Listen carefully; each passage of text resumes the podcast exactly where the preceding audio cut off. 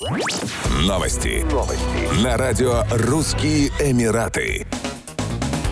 В Объединенных Арабских Эмиратах провели серию успешных испытаний технологии искусственного дождя в условиях пустыни. Засев облаков проводили с использованием беспилотных летательных аппаратов. Дроны поражали облака электрическим током, чтобы спровоцировать выпадение осадков в виде дождя. Отмечается, что испытания проводились при температуре около 50 градусов по Цельсию. Испытания показали, что использование дронов делает засев облаков более эффективным и точным. Весной 2023 года в ОАЭ анонсировали новый грант в размере 5 миллионов дирхамов ученым и исследователям, которые помогут увеличить количество выпадающих на территории страны осадков в виде дождя. Обладатели гранта будут объявлены в январе 2024 года.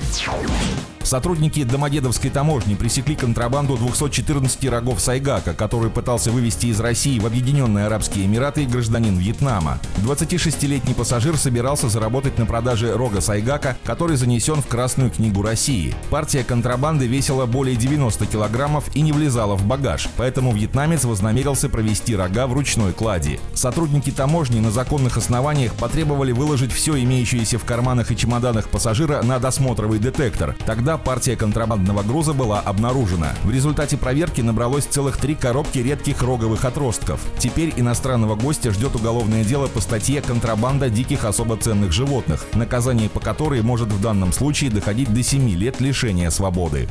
Еще больше новостей читайте на сайте RussianEmirates.com